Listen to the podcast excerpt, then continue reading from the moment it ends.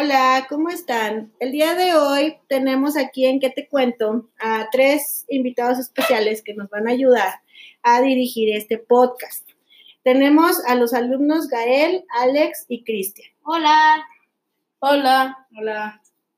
Ellos nos traen alguna información referente al tema de este mes. El podcast vamos a tratar de que sea al menos un tema o dos por mes. En esta ocasión, como es el primero y apenas van agarrando el hilo, si se fijan, van a escuchar algunas lecturas de leyendas. Esto porque apenas están desarrollando lo que es este, la explicación verbal, oral. Entonces, para que tengan ahí un poco de consideración y vamos al tema. Alex, ¿Qué nos puedes contar del altar de muertos? El altar de muertos está, eh, se, hizo una tradición desde el lugar de hacia llamado de México. De México, el altar está conformado por agua, vino, pan, este, varias comidas, este, ropa, calzado nuevo y también el altar de muertos está compuesto por muchos elementos básicos, cuyo valiosidad significa lo que convertido es en una de las partes más importantes de la celebración de muertos. Ok. Como es, ah, ¿Sí, Como decía mi amigo Alex, el altar de muertos es una tradición de México. Y de ahí tú puedes de saber quién murió, qué le gustaba, en el altar es algo sagrado, por decirlo. Y puedes poner lo que le gustaba, pero los elementos principales es agua, veladoras y cirios, copal, incienso y flores de cempasúchil, una bebida que le haya gustado a tu difunto, arco y cruz. Ok. ¿Cualquier persona puede poner altar de muertos? Sí. ¿Y en dónde lo ponen regularmente? Lo pueden poner en escuelas, Ajá. escuelas, casas, panteones, panteones, este, iglesias, iglesias mm, parques.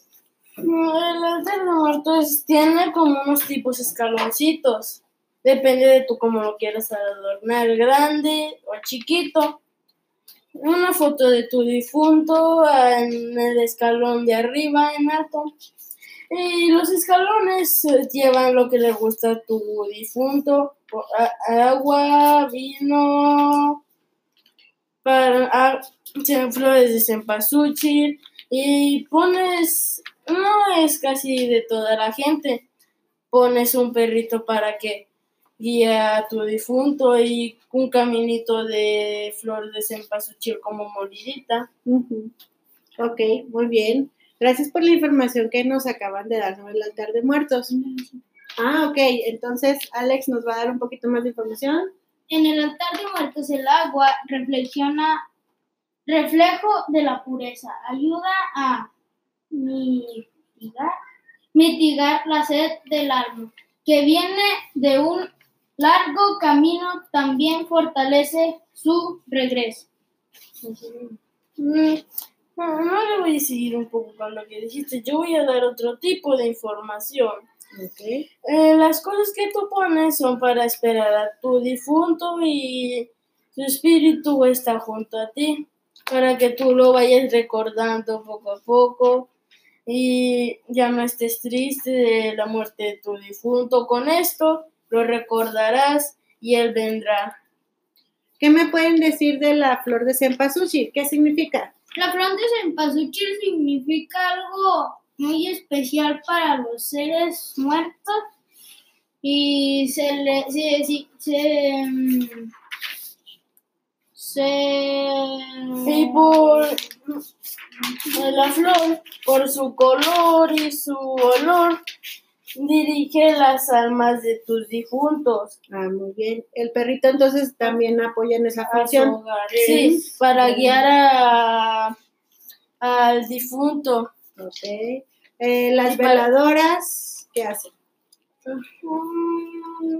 La, Su flama es la luz, la fe, la esperanza que guía en este y el otro mundo en algunas comunidades indígenas. Les pregunto esto porque a veces eh, muestran algunos símbolos en los altares y nadie sabe qué significa. ¿sí? Entonces, por eso yo les preguntaba, para que si alguna de las personas que nos escuchan no sabían qué significa la flor de cempasúchil, o las velas, o los perritos, que es lo que a veces es más lo que más preguntan. El copal también que ayuda, por ejemplo. El copal es, el, es la fragancia de reverencia que limpia, que limpia y purifica el ambiente. Además, ahuyenta a los malos espíritus. Muy bien. Sí, porque también hay gente que dice, ¿por qué ponen incienso? Bueno, el incienso es parecido al copal, ¿verdad? Ya nada más que más Sí. comercial. Para que no sepan para qué es la cruz. Elemento introducido de la em- evangelización se coloca en la parte que mm, por si lo puedes colocar donde está la foto de tu difunto. Pues es un el- elemento ya más religioso, no tanto cultural. Ok, ahora nuestro compañero Gael nos va a dar una pequeña referencia sobre la leyenda de La Llorona, ya que esta es la- una de las leyendas principales de nuestro país. Existen otras muchas leyendas, pero lo que es la leyenda de La Llorona es conocida hasta a nivel internacional, tanto que ya existen películas sobre ella, adaptaciones, pero vamos a ver qué información nos trae Gael. Gracias. La leyenda de La Llorona es muy reconocida, es un clásico de clásicos y ha dado la vuelta al mundo. Han hecho como recopilaciones sobre películas y así. Es una historia mexicana que dicen que sucedió esta leyenda que es verdad hace muchos años. Nadie sabe si sucedió en realidad nuestros antepasados nos la contaban y pues la leyenda no cuando la contaban nunca iba igual, siempre iban agregando más cosas o quitando. La leyenda de la Llorona ha dado la conquista en todas las leyendas. Es la segunda leyenda más leída en todo el mundo. Y pues esta leyenda enseña a tus niños, a, tus hijos, a saber más sobre historias del pasado y así. La leyenda de la Llorona es muy representativa para nosotros los mexicanos, ya que tenemos una conexión y pues muchos niños que ya oyeron sobre ella dicen que ella la escuchan. No sé si sea verdad, pero pues esta leyenda eh, representa muy bien a México y pues es muy apoyada en todo el mundo. Muy bien, Gael. ¿Algo más que querías decir, Alex? Ustedes les recomiendo que vayan a ver la película Coco. Esa este, explica mucho sobre el Día de Muertos. Hay un personaje que se llama Miguel, que no, no, Miguel, y su y él piensa que el Señor de la Cruz es su tío, y su tío en verdad es es Héctor, su verdadero tío es Héctor.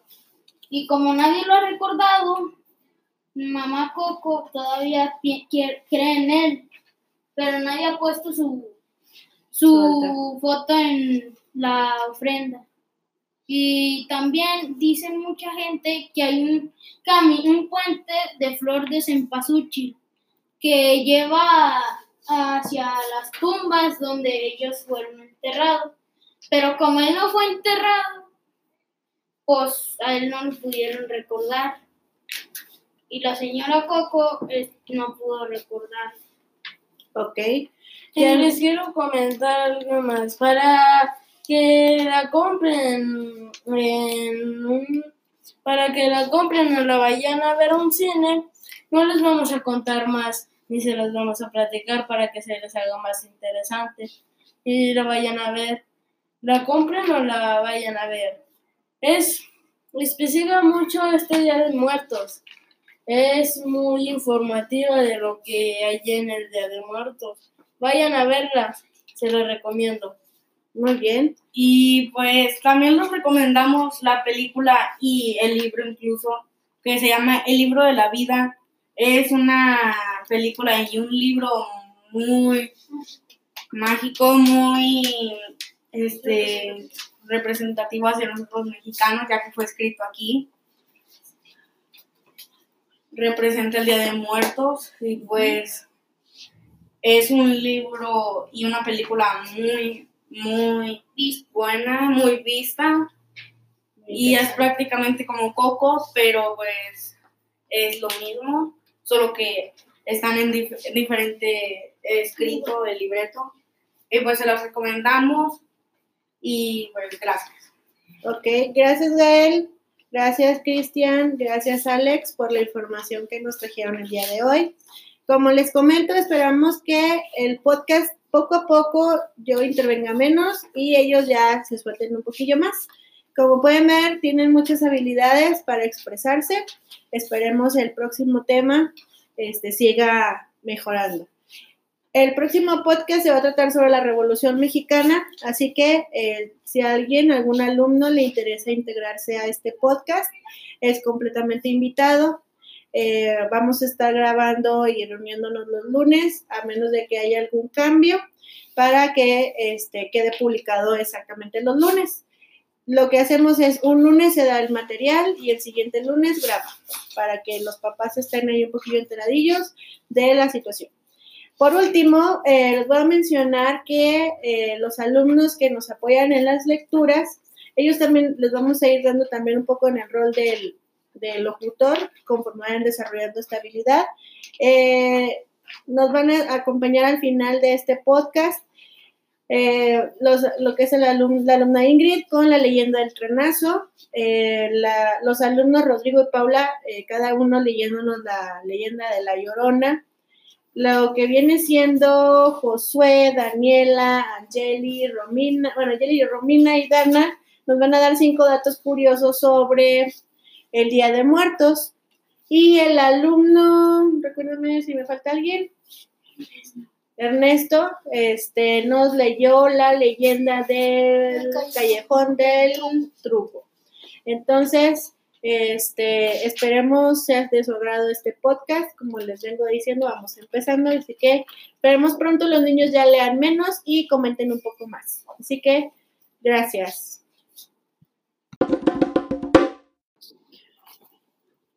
Hola, nosotros somos Josué, Daniela, Dana y Angeli.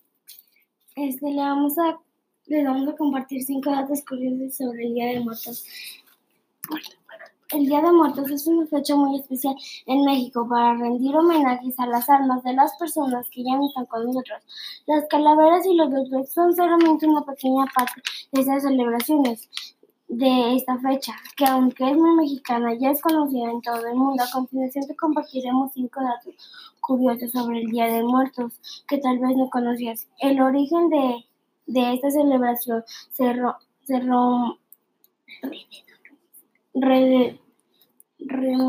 se, remonta a las épocas de, las, de los aztecas, quienes en esta fecha rendían homenaje a las almas de los difuntos que años, años con años visitaron el mundo de los, de los vivos.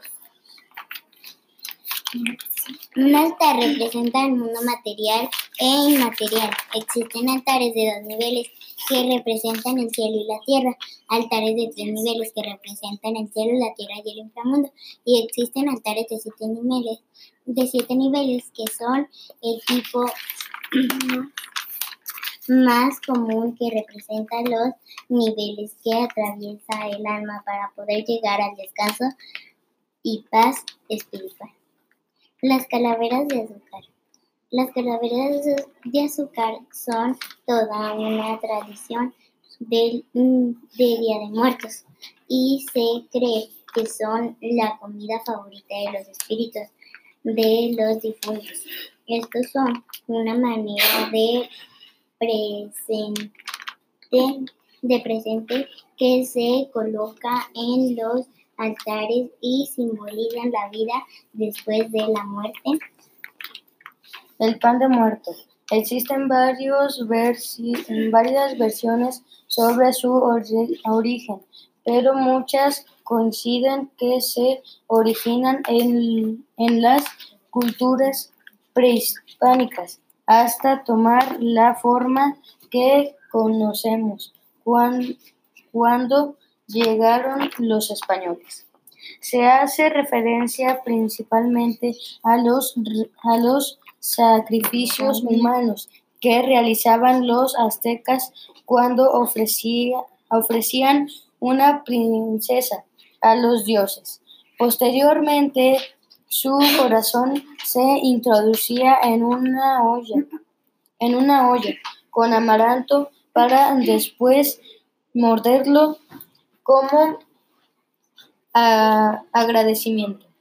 Los españoles, los españoles cambiaron este pre- práctica a, labor, a, labora- a elaborada un pan de trigo en forma de corazón dañado en bañado en azúcar y pintado con rojo para, para simular la sangre. Las mariposas en Día de Muertos coinciden con el paso de las mariposas monarcas por México. De acuerdo a las leyendas, está cargada, cargan los espíritus de los difuntos sobre sus alas, ayudar, ayudarlos a visitar el mundo de, la- de los vivos.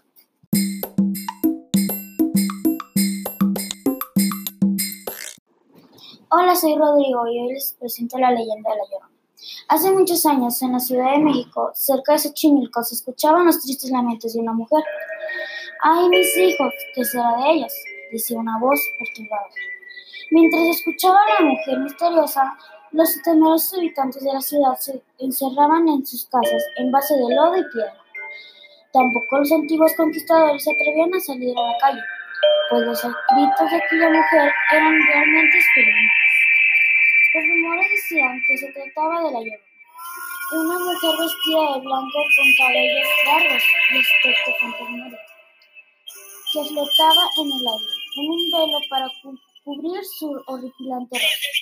Lentamente vagaba por la ciudad entre calles y plazas, y quien llegó a ser testigo de su presencia dicen que al gritar a mis hijos, agitaba sus largos brazos de manera angustiosa para después desaparecer en el aire y seguir aterro- aterrorizando en otras partes de la ciudad con sus quejidos y gritos.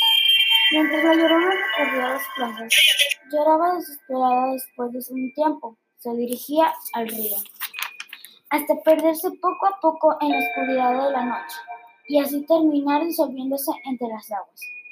Esto pasaba todas las noches en la Ciudad de México y tenía verdaderamente inquietos a sus habitantes, pues nadie sabía la causa de aquellos lamentos. Algunas personas decían que la mujer tenía un enamorado con el que Juan nunca había podido casarse, gracias a que la muerte lo habi- la había sorprendido inesperadamente.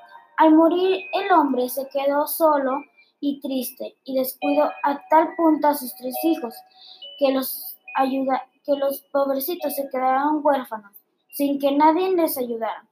A causa de esto, la mujer regresaba de las del más allá para cuidar de sus hijos y los buscaba desesperadamente a través de gritos y lamentos.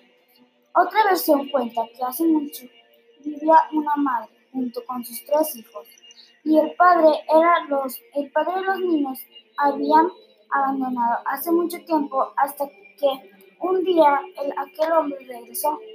El hombre volvió cuando los pequeños se encontraban solos en la casa. Cuando la madre regresó de su, de su buscó a sus niños, pero no los encontró, ni ellos, ni el padre, ni el hombre. Salió y buscó por el pueblo, llorando y gritando los nombres de sus niños. Sin poder encontrarlos, Con el pasar de los años, su búsqueda continuó, pero sin éxito. Algunas y tras, algunos y tras tanto esfuerzo, la mujer falleció. La tristeza, desde entonces su espíritu errante vaga todas las noches buscando a sus hijos, llorando y lamentando por los alrededores y los pueblos.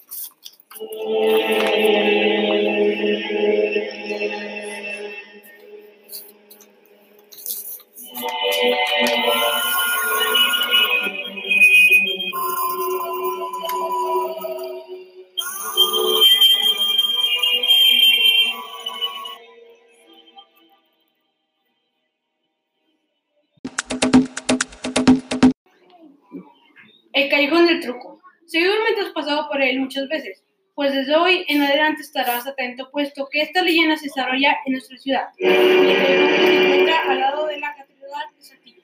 Todo comenzó hace poco, más de 100 años, en un, en un individuo de origen francés y de oficio pastelero estacionaba, estacionaba ahí para vender sus- su mercancía a la hora de las a la hora de las ánimas. Exactamente llegaban con los me- menesteres de su puesto.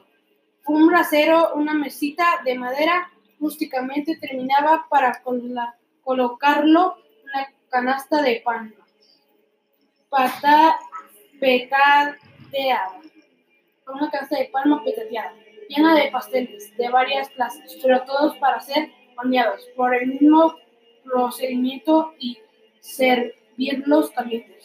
Una arpillera con carbón vegetal, una tinaja de barro que servía de horno am- ambulante y que se colocaba sobre el brasero, y un, un melón de hojalata sobre una- un pie.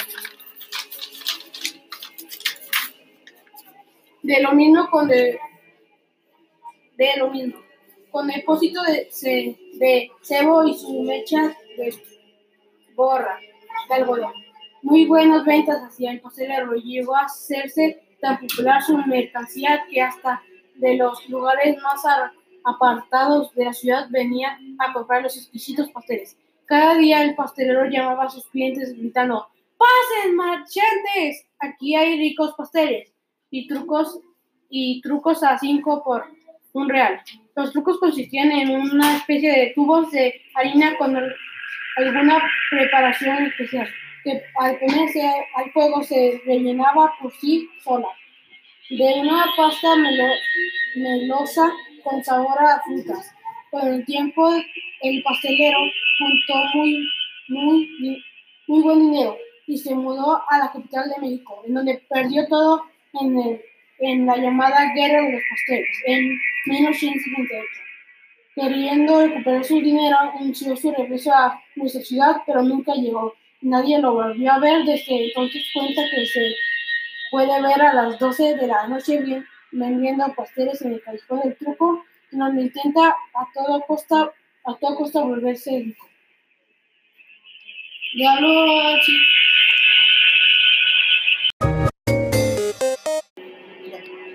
Me llamo Ingrid y les voy a contar la siguiente historia. La siguiente historia es de las que nadie desearía recordar, pero dada la importancia que, de que fue un accidente ferroviario de grandes magnitudes donde murieron unos miles peri- peregrinos, la cicatriz aún no ha sanado. El accidente se dijo ocurrió a las 23:25 horas del día del día 4 de octubre 1972, el mero día de San Francisco de Asís, en la llamada la- en el llamado Puente Moreno, ubicado a escasos kilómetros del Escarillo. Aún no está clara, pesar de que desean hecho muchas investigaciones, la noticia recorrió todo el país. El tren dejó de utilizarse y a pesar del paso del tiempo no se ha podido olvidar, pues cuenta la leyenda que quien se aventure acercarse, acercarse a esas antiguas vías del tren a esas horas, a esa hora en que pasó el accidente y cómo llamó y cómo y con mayor razón ese día podrá escucharse el fuerte ruido del tren al voltearse.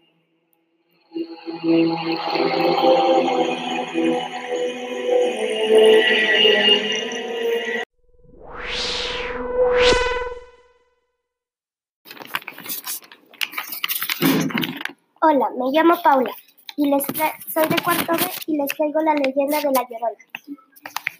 Hace muchos años, en la Ciudad de México, cerca de Xochimilco, se escuchan los tristes lamentos de la mujer. ¡Ay, mis hijos! ¿Qué será de ellos? Decía una voz perturbadora, mientras escuchaba a la mujer misteriosa.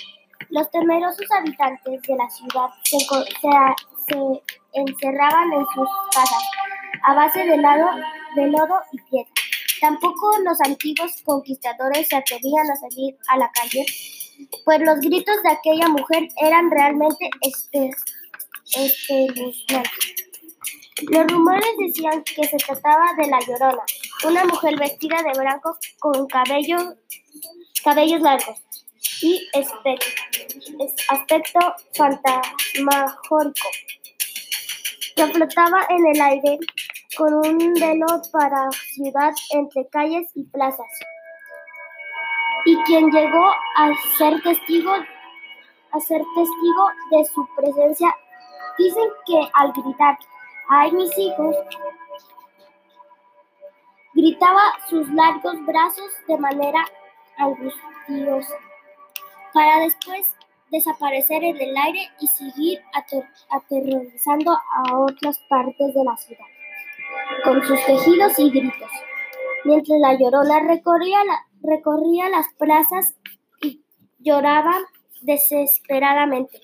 Después de un tiempo se dirigía al río hasta perderse poco a poco en la oscuridad de la noche. Así terminaba disolviéndose entre las aguas. Esto pasaba todas las noches en la Ciudad de México tenía verdaderamente inquietos a sus habitantes, pues nadie sabía la causa de aquellos lamentos. Algunas personas decían que la mujer tenía un enamorado, con cual nunca había podido casarse gracias a que la muerte lo había sorprendido in- in- inesperadamente. Al morir, del, al morir, el hombre se quedó solo y triste y descu- descuidó a tal punto a sus tres hijos que los pobrecitos se quedaron huérfanos sin que nadie les ayudara. A causa de esto, la mujer regresaba del más allá para cuidar a sus hijos y al buscar ah, y los buscaba desesperadamente a través de gritos y lamentos. Otra versión cuenta que hace mucho, mucho vivía una madre junto con sus tres hijos. El padre de los niños se había, los había abandonado. Hace mucho tiempo, hasta que un día aquel hombre regresó. El hombre volvió cuando los pequeños se encontraban solos en casa. Y cuando la madre regresó a su hogar, buscó a, los a, a sus niños, pero no los encontró.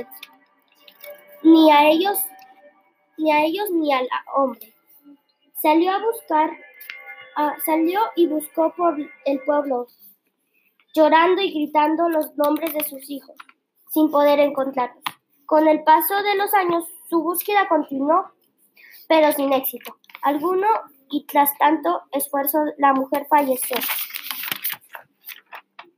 Falleció de la tristeza. Desde entonces su espíritu arren- arrenta, vaga todas las noches buscando a sus hijos, llorando y lamentando por el alrededor de los pueblos.